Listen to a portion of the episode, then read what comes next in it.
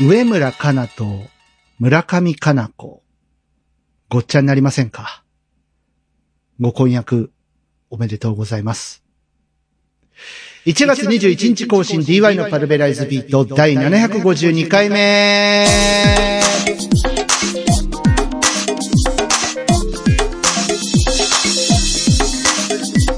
皆さんどうもこんにちは。DY のパルベライズビートへようこそ。今週もアクセスしていただいてありがとうございます。パーソナリティの DY です。とはいえ、先週お休みしちゃったよね。確かね。はい。えー、すいませんでした。なんですけども。えー、前回、あの、ハンバーグ作りましたけどもね。あの、割と反響が大きくて、えー、番組にお便りくださいよ。嬉しいけど、嬉しいけどさ。えー、なんか直接ね、あの、ハンバーグが良かったですわ、みたいなお声を、あのーいろんなとこから頂戴ししております。ありがとうございます。もう完全にやれよ。ハンバーグはマスターしたよ。だから次に行かないといけない。えー、ということでね。はい。あの、あのコーナーは今後もあるのかどうか。そこにも注目 いただければと思いますけども。えー、村上かな子さんご婚約だそうです。はい。あの、さっき、あの、スマホにピコンって通知が来て、え、村上かな子って結婚してなかった？子供二人いなかった？って。うん。トイレの神様の人でしょ？って思って、調べたら、トイレの神様の人は、上村かなさん。似てない？ダメ？これ、通用しない。村入ってるし、かな、なんか、ね、ごっちゃになりません？僕だけですか？まあ、あの、あれですよね。いずれにしても、両方のファンの方に失礼ですよね。もし、花沢香菜はわかる。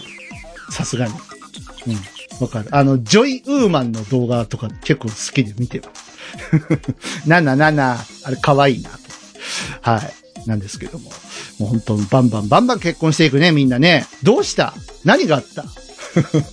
ねえ、このトリンドル・レナさん結婚しちゃったよ。ねえ。次こそは、次こそは俺のターンで。ということで。えー、パルベライズビート今日もね、楽しくお届けしていきます。最後までよろしく私たちは、どこから来て、どこへ帰ってゆくのだろう。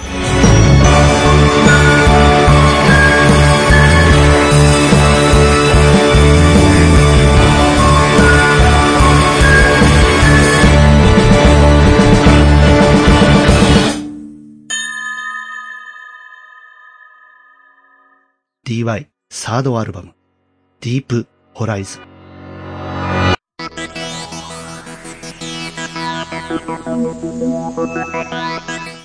はい。推しが尊い DY のパルベライズビートをお届けしております。うん、そうね。柳原かな子もわかる。ね好きですよ、僕。柳原かな子。鈴木かな子さんもわかる。じゃあ、かなって名前つく人多いですね。そう考えるとね。うん。まあ、まあ、そんな話はいいんですけど。まあ、あの、今日はね、変則的に、あの、やっていこうかなと思ってて、ちょっとだけフリートーク、ここで挟ませていただきたいと思うわけですけど。突然ですが、リスナーの皆さん、えー、僕に節約術を教えてください。はい。急になんだと言われそうですけども。っていうのが、あのー僕ね、まあ、毎日、その、コーヒーとか、あの、お茶とかをね、まあ、まあ、普通飲むじゃないですか。で、インスタントのね、ものを買ってるんですよ。で、スティックタイプなんですね。だから、例えば、あの、お茶だと、あの、どこそこのメーカーのお茶100本、スティック100本入りみたいなやつをよく買うんですよ。で、コーヒーに関しては、まあ、確かにこれちょっとお高めなんですよ。あの、AGF のちょっと贅沢なコーヒーってっていうシリーズを買ってて、僕これ大好きなんで、本当に美味しいインスタントコーヒーなので、あの、よく買うんですが、まあ、100本入りで、そうだね、1500円とかぐらいするんですけど、果たしてこれはお得なのかどうか。っていうのを、すごく今考えるようになりまして。ひょっとしたら、同じインスタントでも、こういうスティックタイプじゃなくて、なんかボトルタイプとか、あの、缶と、か、缶っていうか何？缶じゃないね。ボトル、ボトルでいいのか。あと瓶とかの方がお得なのではないかと思い始めたんですよ。うん。で、まあ、あの、インスタントコーヒーってさ、あの、スティックを、あの、開けるじゃない、袋を。開封すると、もうそれ使い切るしかないじゃない。ね、器用な人は、あの、ね、一袋でこう、二人分とか、ちょっと薄めにしてね、あとカップが小さかったりとか、そういう問題もあると思うんですけど、あの、まあ、できると思うんですよ。でも、あの、まあ、僕はね、幸いあの、大きめのカップでいつもいただいているので、ちょうどいいね、あの、まあ、濃さでいただいてるんですけど、たまにね、まあ、お湯の分量とかももちろんありますよ。ありますけど、たまに、ちょっと濃いかなって思う時もあるわけ。で、そういうことを考えた時に、やっぱあの、同じインスタントでも、その、ね、こういうスティック状じゃない方が、ひょっとしたら、得なんじゃないかなって。今更の気づきを得たと言いますか。たださ、あの、湿気の問題とかね、あるじゃない。で、一時期、あのー、僕、瓶のね、インスタントのお茶を、こう、飲んでたことがあるんですけど、もう、梅雨の時期とか大変なわけですよ。こう、あの、底の方で固まっちゃってるお茶とか あれみたいな のとか、割かしあったので、それで、あ、い、あの、スティック出てんじゃん。へえと思って、こっちの方が絶対いいよねと思って、買ったんですけど、最近は、うん、その節、節約したいんですよ、とにかく。そんなにね、あの、裕福な感じじゃないので、割とね、こう見えて、あの、生活逼迫してるので、どうやったら節約できんのかなって、いろいろ思うんですが、削れないところは削れないじゃないですか。どうしても。ね。で、あの、食料品に関してはね、本当にあの、ありがたいことで、ヘルパーのね、人たちがすごい頑張ってくれて、安い業務スーパー回ってくれたりだとか、何曜日と何曜日はあのこのスーパーが安いからっていうのですごい回ってくれたりとかして本当にありがたいことでねあのお世話になってるんですけどとにかく1円でも安く本当にね1円単位で もう1円でも安いとこで買うわっつってあの頑張ってくださってるのでありがたいんですよ。本当に。でしかもあの、とても美味しいお食事をね、あの、作っていただいてお世話になっているので、本当にもう感謝でしかないんですけど、そんな中でもね、まあ、普通に考えたらさ、あの、一般的にね、一般的にというか、なくても生きていけるものも買ってきてもらってるんですよ。うん。お菓子とかね。はい。で、一時期さ、この番組でもさ、あの、手作りで、あの、お菓子作れた方がいいよね、みたいな話とかね、メッセージテーマにしたこともあったじゃないですか。ただ、それをやると逆にコスパが良くないっていう気づきも得たんですよ。フルーツとか値上がりとかしてたんで、結構バナナ高いよね、今、みたいな。そんなしょっちゅう買えないよね、とか、うん。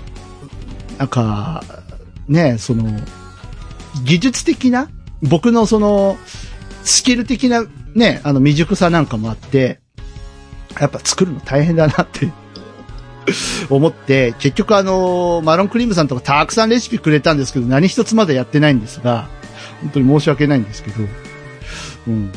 でも、やっぱ買っちゃうんですよ、お菓子って。ね。で、それももちろん、あの、安い時を狙って行ってくださるんですけど、食べちゃうんですね、これはね。別にさ、サンドサンド食事してればいいわけですよ、人間。なんなら、ね、人間、あの、一日一食でも生きていけるっていうぐらいじゃないですか。ね。三食食べる必要なんかないって唱えてる人もいるわけですよ。偉い人が。だけど、お菓子食べちゃう。でね、コーヒーのお供。で、コーヒーは絶対飲むから。コーヒー飲んでたら甘いもんとかやっぱ欲しくなるんですよ。それで、時々ね、食欲が暴走することもあって、あのー、ポテチ一気にパーティーサイズ一袋バンって開けちゃったりだとか、そういうこともままあるんです。はい。で、お菓子は、あの、必要ない人にとっては本当に必要ないツールだけど、僕の中では削れないんですよ。うん。削れよって話だよね。だからタバコやめられない人と一緒。もう、だと思う。うん。たもうやめようとは思ってるんだけどね、みたいな。だから俺は、あの、ポテチが一袋千円になってもポテチを食い続けると思う。きっと。いや、わかってるんだけどね、みたいな。ポテチ税とかが、あの、いろいろ発生しても俺はポテチを食べると思う。うん。まあでもこれじゃいかんなと思って、あのなんか、少量でもお腹に溜まる、そういうおやつないですかね？みたいな相談をね、あの訪問看護の方とかにしたことがあるの。そしたら、まいろいろ、ね、あのご存知で、あの、こういうのがありますよ、こういうのがありますよ。今、おからで作ったマフィンとかが結構流行ってて、みたいな。そういう、ダイエットもできるけど、その、ローカロリーだけど、あのー、美味しいよっていうおやつが世の中結構ありますよ。DY さんどうですか？試してみて、みたらどうですか？みたいなことね、あの、教えてくださって。調べたら本当に色々あるんですよ。あの、ロカボとかさ、えっと、グリコのツナを、江崎グリコの、あとロッテのゼロとかね、本当に色々出てきて、あ、いいじゃんと思って、一回買ってみた。なんかアソートセットみたいなやつを。うん。ただ、高い。めちゃくちゃ高い。アソート5種とかで、まあ、あのー、まあ、5種で2袋ずつぐらい入ってるやつが、2000円とか平気でするんですよ。で、確かにうまいの。うまい、美味しいんですよ。美味しいけど、高えなと思って。これは、あのー、まあ、ローカロリーかもしれないし、ダイエット効果も期待できるかもしれないけど、お財布もダイエットしちゃうなと思って、やべえぞと、思いまして。で、つい最近、あのー、またこれ気づきを得てね、その、やっぱロカボとか、そういうね、あの、ローカロリー、ダイエット系のおやつは高い。でも、なんとか腹を満たしたい。小腹が空いた時になんとか腹を満たす方法、しかもローカロリー、ないだろうかと思って、えー、調べに調べてですね、行き着いた先がですね、ソイジョイだった。で、あのー、注文しました。で、今届くの待ってる。うん。あの、タブレット菓子ですよね、要はね。あの、カロリーメイトとかさ。で昔あの、バランスアップっていうお菓子がありましたけど、なんかああいう系列じゃない？そういうジョイって。うん。だけどなんか、味だけ見たら、いろいろ、何種類だっけな ?3 種類ぐらいあって、どれも美味しそうなんですよ。で、あのー、高校の頃かな？高校の頃に一回そのバランスアップっていうお菓子があって、ちょっと食べてみようと思って、あの、無難なところでなんかクッキー味みたいなやつね、買って食べたんですけど、あの、あまり美味しいと思わなかったんですよね。え？食べるのすごい時間かかって、そそれも意図なのかな？わかんないけど。なんか、クッキーをこっちは期待してるわけじゃないですか。でもなんかクッキーの味はするけど、なんか、んなんか違うってものが入ってくるわけじゃない。クッキー以外の味もするぞ。なんか、うん、青臭さなのかななんか野菜とかも取れますよみたいな。そういうお菓子だったんですけど、ね、なんか違う。なんか、クッキー以外の味もする。なんか変なの。臭い。で、2回ぐらい買ってやめたんですよ。うん、で、まあ、そうこうしてたら、その、ソイジョイってものが出てきて、あの、豊川悦司さんと田中玲奈さんが最初の頃 CM してたと思うんですけど、こういうのって美味しくないんだよね、とか思って あの買わなかったんですけど、とうとう手を出しました。はい。で、これで、まあ、ね、そういうジョイもそんな安いわけじゃないから。うん。これで、腹が満たせなかったら、俺は諦めようと思って。もう、もうダメだと。うん。あのー俺には、そういうダイエット系おやつは、決してまずいというわけではないけれども、合わない。で、高い。これは貧乏人が、気や、たやすく買っていいものではないと。うん。で、量もさ、そんなあるわけじゃないじゃない。ね、ダイエットを見越してるわけですから。うん。だから、腹、小腹を満たしたいんだよね。なんかいい方法ないですかね。うん、節約しなきゃなんだけど、まあそういうので、お菓子は僕の中では、あのー、そぎ落とせない部類です。あのー、嗜好品ですよね。うん、さっきも言ったけど、あの、喫煙者におけるタバコと一緒で、もう多分ポテチが1000円になっても僕は買い続ける気がするんですが、まあ、これはね、まあ、お茶菓子の分野ですよ。だから、まあ、本題を言うと、その、コーヒーとかお茶をもうちょっと安くあげられないかなっていうところで、あの、どうなんでしょうね。そのお茶にしてもさ、まあ、紅茶もそうですけど、あの、うち急須があって、一応お茶っ葉注いで、お湯注いでっていうことができるんで、その急須使って煮出した方が安く上がるのかなとか、いろいろ、あのー考えたりしてますね。うん。最近ほうじ茶飲みたくて。で、まあ、そろそろね、あの、スティックのお茶もなくなるんで、その辺の切り替え時期かなと思ってるんですが、うん。これど、これいかにといった感じで。はい。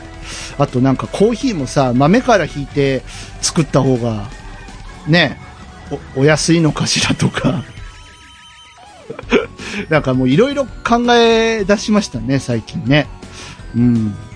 なんか、インスタントもね、今のインスタントすごいよくできてて美味しいなとは思うんですけど、より美味しいものを求めると、なんか本格的な方向に行くじゃん。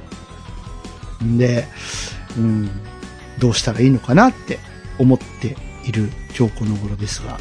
まあ、コーヒーをね、豆からって今言いましたけども、よくよく考えたらコーヒーメーカーがうちにはない。だから、結果的にそれを買ったとてコスパはどうなんでしょうっていうところもね、あったりするんですけれども。でも引き立てのコーヒーっていい匂いするんだよね。うん。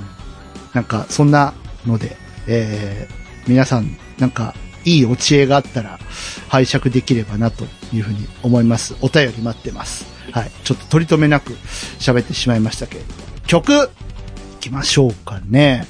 えっ、と、コーヒーの話が出たというところで、すんげえ懐かしいのぶん投げようと思います。はい。これ、あのー売り物にもなってないし、今どこでも公開されてない曲なんですが、聴いてください。僕 DY で、ドリーマーズカフェ。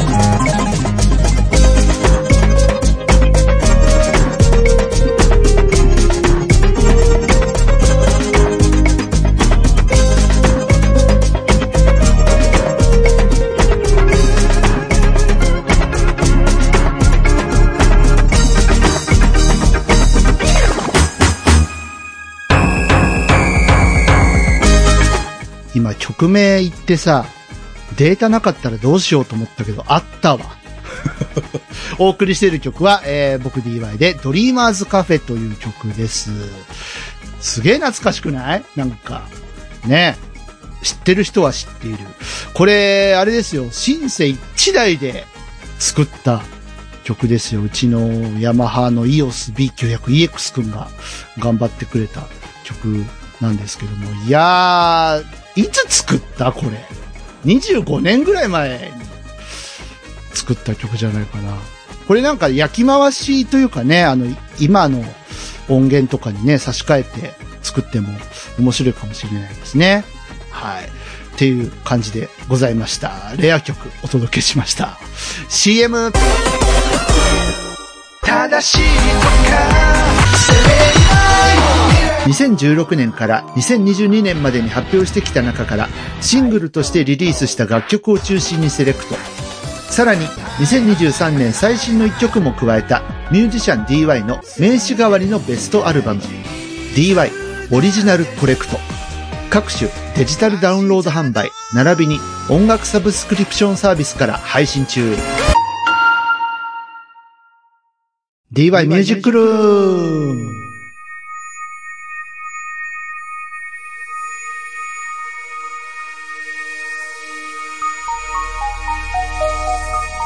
はい、メインのコーナーです。今日は DY ミュージックルームのコーナーをお届けしていきます。えー、音楽的な、えー、ことで楽しく遊んでしまおうという感じなんですけれども、今日は、とはいえ、喋ります。はい、えー、喋るだけのコーナーです。まあ、音楽的フリートーク。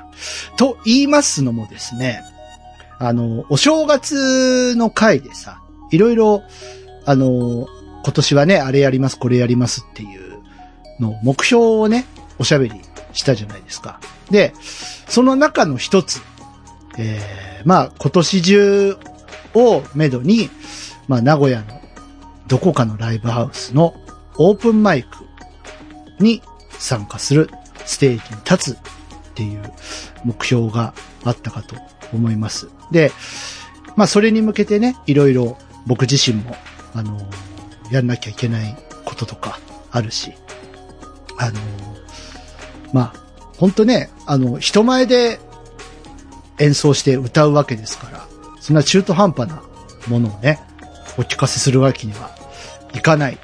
ね、皆さん、あの、まあ、オープンマイクなんで、基本、なんだろう、その音楽が好きな方が集まる場所だと思うんですよ。で、僕個人を見るために、まあ、わざわざ出向いてくださる既得な方がいればですけれども、まあ、いずれにしても、その、対価をライブハウス側にお支払いして、聞きに来ていただいたお客様なわけですよ。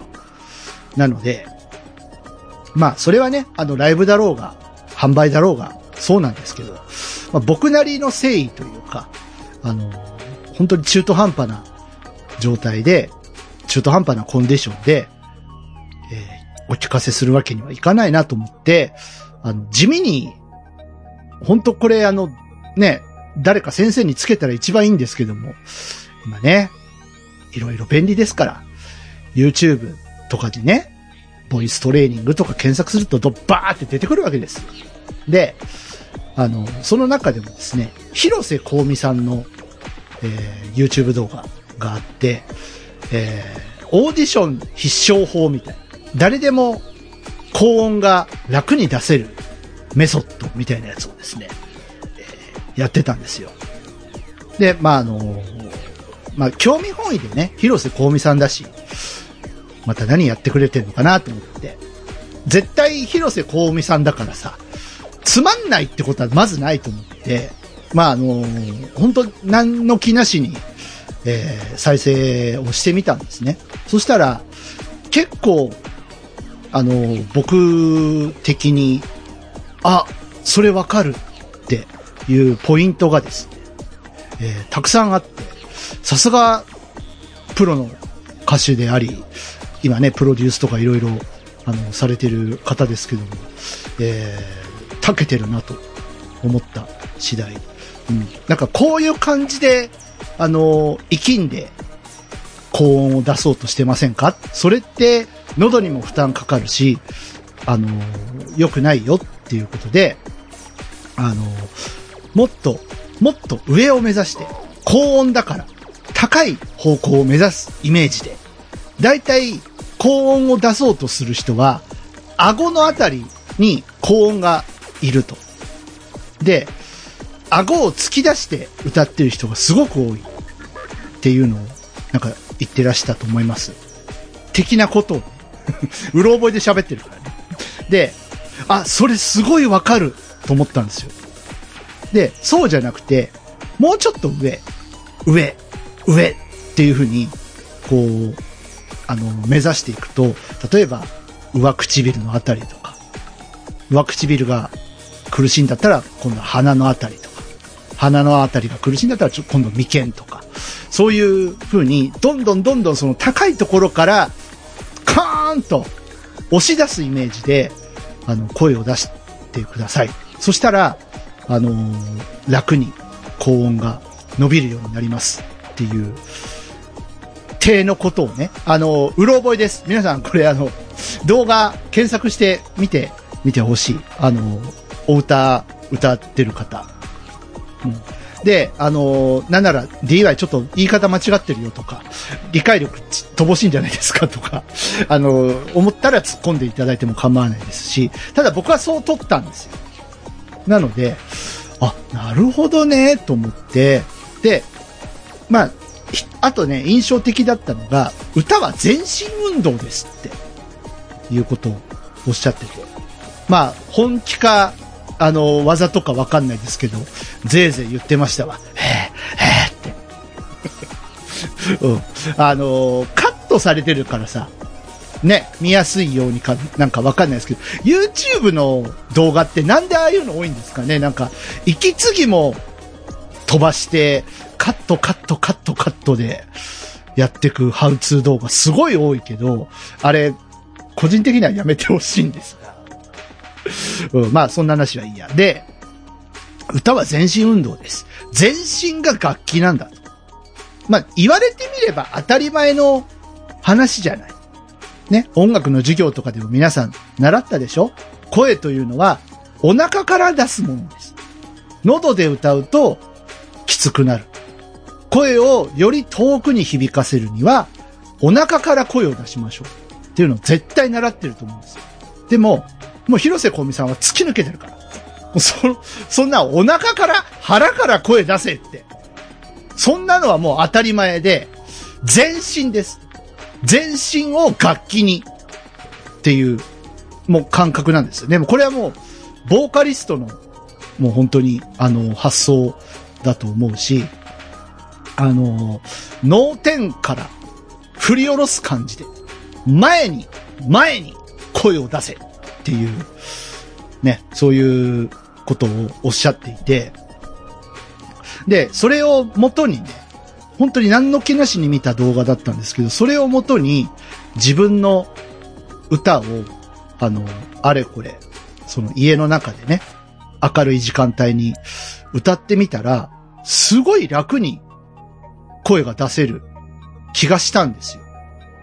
で、自分で言うのもなんなんですけど、作っといてね、こういうのも、あれなんですけど、ラビリンスとか結構高いじゃないですか。アイドンノーとかさ。で、これをあの、ライブをね、本気でワンマンとかやる人は2時間とか3時間とか MC 挟みながらやるわけでしょ。やっぱすげえよなって思ってはいたんだけど、その広瀬香美メソッドをなんとなく参考にしたら、あのまあ、その2時間3時間はね、さすがにあれですけども、オープンマイクで数曲歌う分には、なんかこう、いけんじゃね？声がかすれたり、あのー、割れたり、そういう、なんか、で、ね、あの、ピッチが、こう、合わせられなくて、途中から高い声が出なくなったりとか、そういうこともなんか、なくなるかなと思って。うん。で、まあ、日々、なんとなくですけど、自己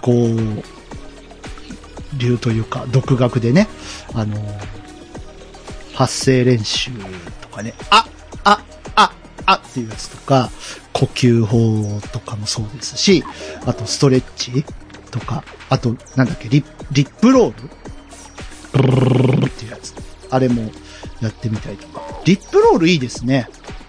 うん。あの、どなたか忘れたんですけど、なんか、その、歌を歌う上で気をつけてることって何かあるんですかって言ったら、まあ本当かどうかわかんないんですけど、そのプロの方が、僕、リップロールぐらいしかやってないですねって言ってる方がいて、リップロールやる人結構いますよね。あの、稲葉さんとかもやってらっしゃるし、あの、ライブの前とかで結構、みたいな感じで、喉のコンディション確かめたりとか、あのー、まあ、毎週毎週うるさくてごめんなさい。あのちゃんもやってた。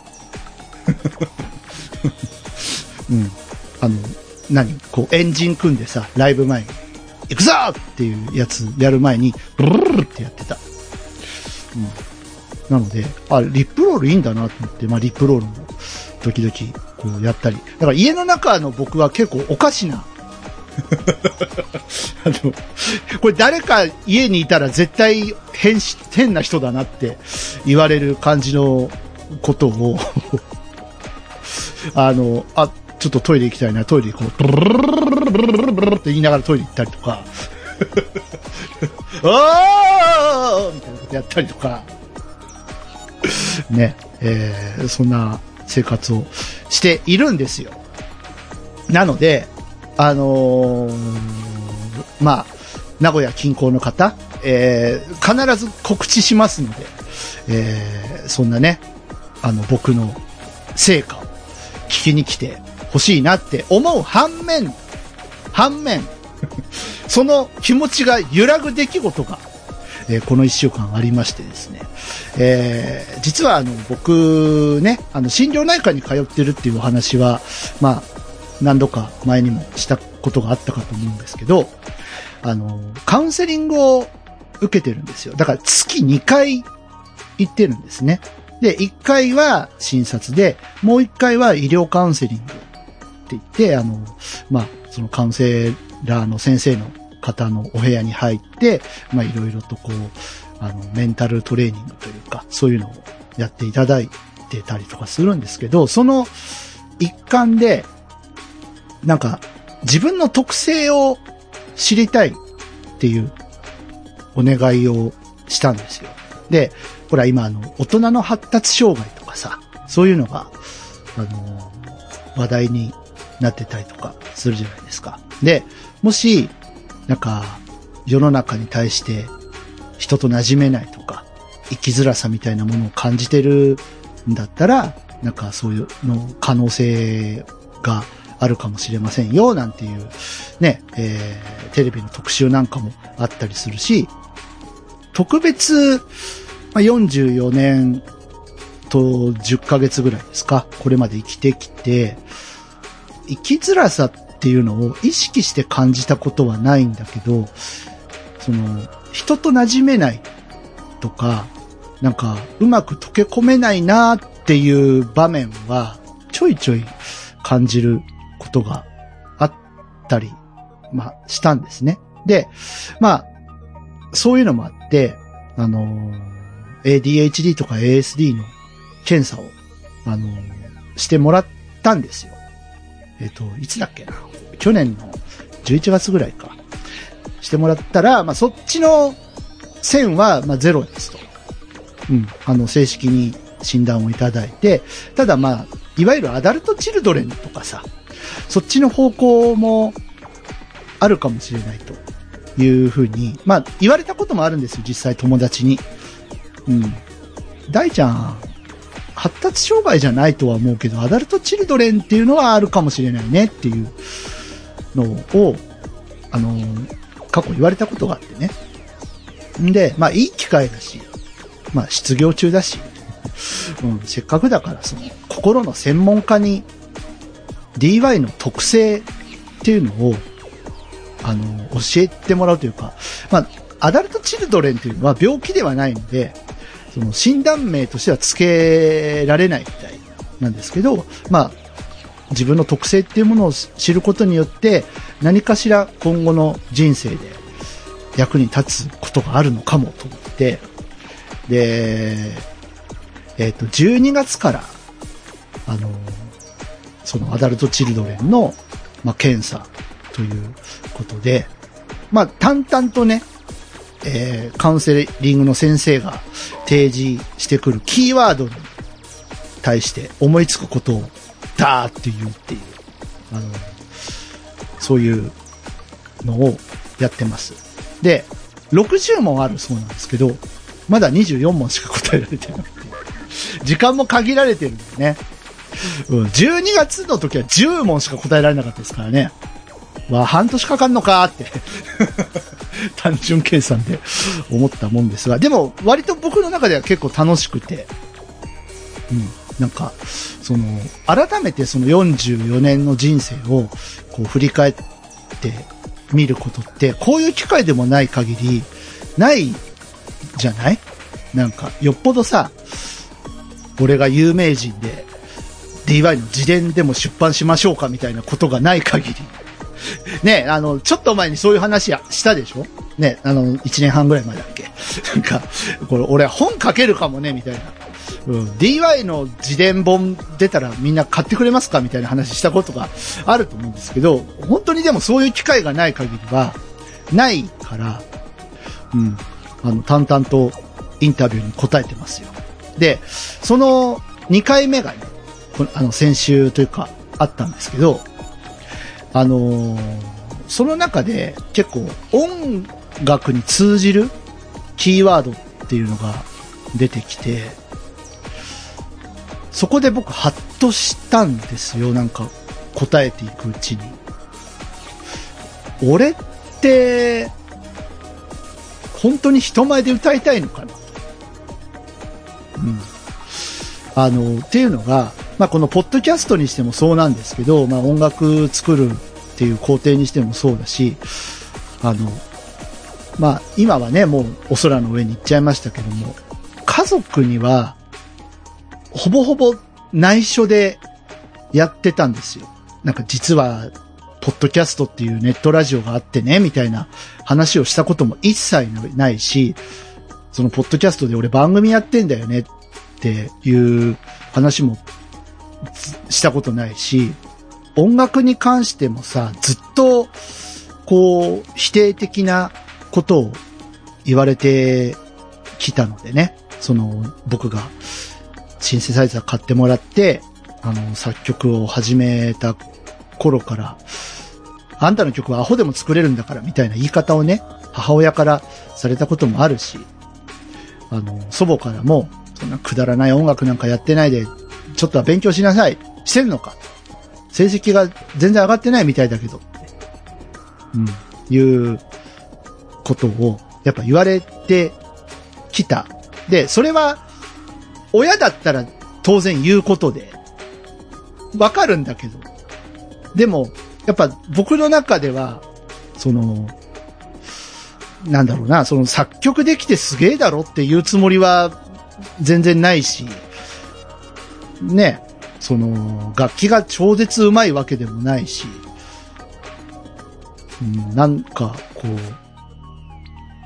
う、なんだろうね、あの、変な言い方ですけど、ごめんね、マスターベーションみたいな感覚？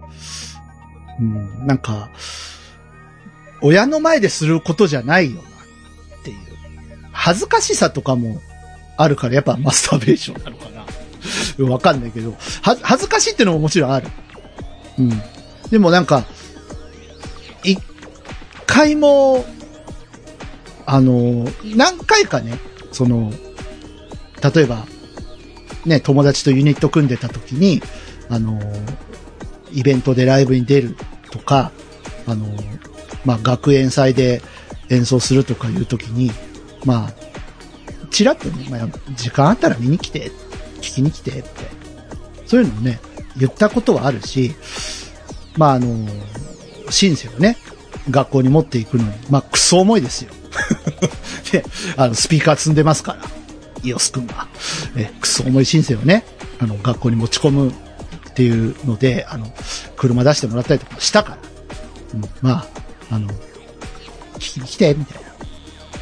でも、ね、それで、なんか褒められたこととかも全然なく、別に褒めて欲しかったわけでもない。ただ、なんかその、なんかとても悪いことをしてるような感覚では、感覚っていうのはありましたね。あの、勉強もできない。勉強よりこっちが楽しいっていうのをずっとやっていて、本当に最後の何ヶ月だ？半年ぐらいしか勉強してないからね。あの、前向きに取り組ま、取り組みたいんだけど、前向きに取り組めないっていうもどかしさが、実は音楽に対しては僕、今もすごくあるんですよ。で、歌に対しても、もちろんそうで、やっぱすごい恥ずかしいんですよね。あの、シャイボーイなので、よう国際フォーラム立ったなって思いますけどね。今となっては。うん。ね、あの、自分の曲だし、ソロだし、歌だし。ね、思いますけど。いや、本当あそこに、親でもいようもんならもう発狂するかもしれないぐらいの感じで、でも本当歌は苦手で、あの、親の前で歌ったこととか、本当片手で収まるぐらいしかないもん。カラオケで。カラオケ行っても聞き戦で、絶対歌わなかったですから。うん。なんであんな嫌だったんだろうなって思ったりもするし。それはあのー、自分で曲作るとか、それ以前の問題ね。もうちっちゃい頃から嫌でしたね、カラオケって。うん。だから友達と行くときもちょっとうんこらしょって、あのー、いう気持ちにならないといけない。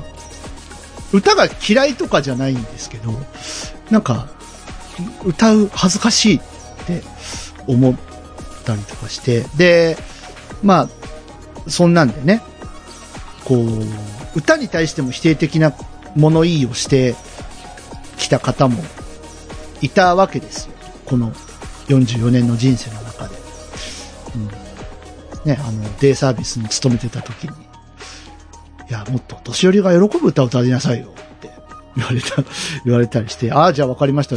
お年寄りが僕の歌じゃ喜ばないんですね。歌いませんっていう感じで、へそ曲げちゃったこともあるんで、まあ、ただ、そうしてきたからかどうかは正直わからないですけど、そして誰もいなくなった状態ですよね、今ね。で、あの、今、今はね、本当本当に今の今は、桜の舞香さんとか、あの、協力してくれる方がいてくれますけれども、でも、メインの音楽活動は、なんか知んないけど、あの、僕が歌う のがもうなんかデフォルトになりつつある、あって、で、今年ね、そうやって、あの、オープンマイクでステージに立つっていう宣言をした割に、なんか、歌って恥ずかしいとか、音楽に対して否定的なことを随分言われてきましたみたいなのを答えていくうちに、俺は果たして本当にライブハウスに立ちたいのだろうかという、まあ、謎疑問が浮かび上がってきて、まあ言ったからには立つんですけど、立ってみないと見えない景色ってあるから。うん。ね。あの、まあ、それね、やっぱオープンマイク出てみなよって、あの、パフォーマンスしてみなよって言ってくれた人もいるからね。その人は、おそらく、あの、僕の、その音楽的なところを、あの、すごく評価してくれてるんだと思うんですよ。きっと。だから、そんな、ね、閉じこもってないで、外に出て、ちゃんと自分の音楽を生の、あのー、空気で届けてみなさいって言ってくれるぐらい、ね、何にも思ってなかったら言ってくれないじゃん、そういうことって。きっと。ね。ああ、すごいね。なんか、あの、ビーズの曲とかカバーしてるね。YouTube でカバーしてるよね。すごいね。で、終わりじゃん。えー、アレンジも全部やってんの？すごいね。で、終わりじゃん。え、作曲もできるんですか？えー、すごいですね。今いいですよね。ネットとかで公開できるからね。で、終わりじゃん。出てみなよって言ってくれるってことは、なんかそこに、こう、なんか、ね、こう価値を見出してくれてたりだとか、まあ単純にその、くさくさしてたので、心配っていうところから発言してくれたのかもしれない。からやってみなよって言ってくれる人の存在っていうのは本当にありがたいことなんですけども、うん。どうしたもんだべなと。なんか少し揺らぎました。うん。でも、ね、あのー、宣言しましたし、あの、宣言したからやるとかじゃなくて、やってみないとわかんないからね、その、感触というか。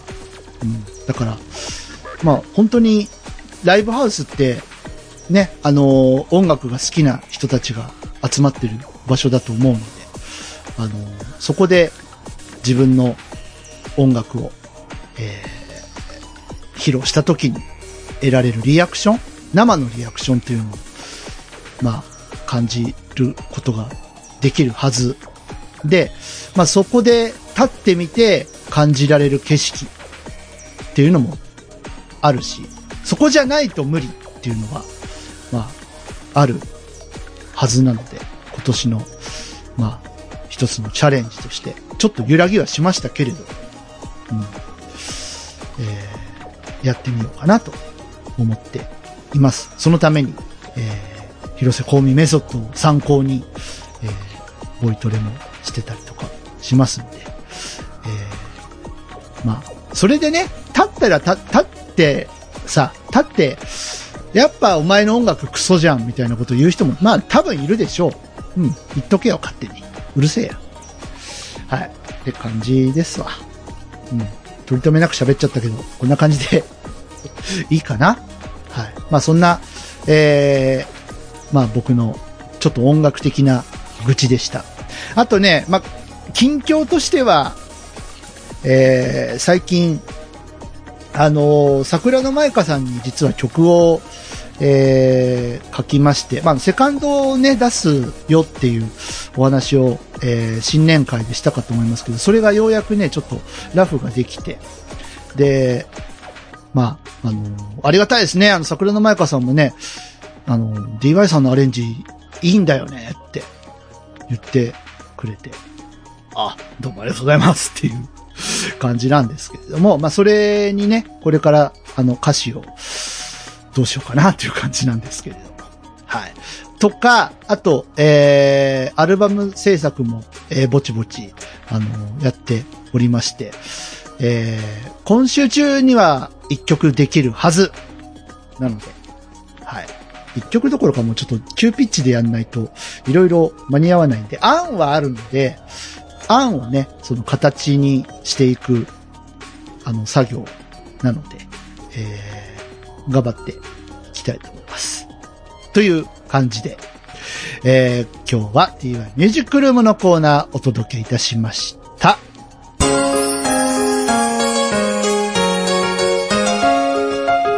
DY のパルベライズ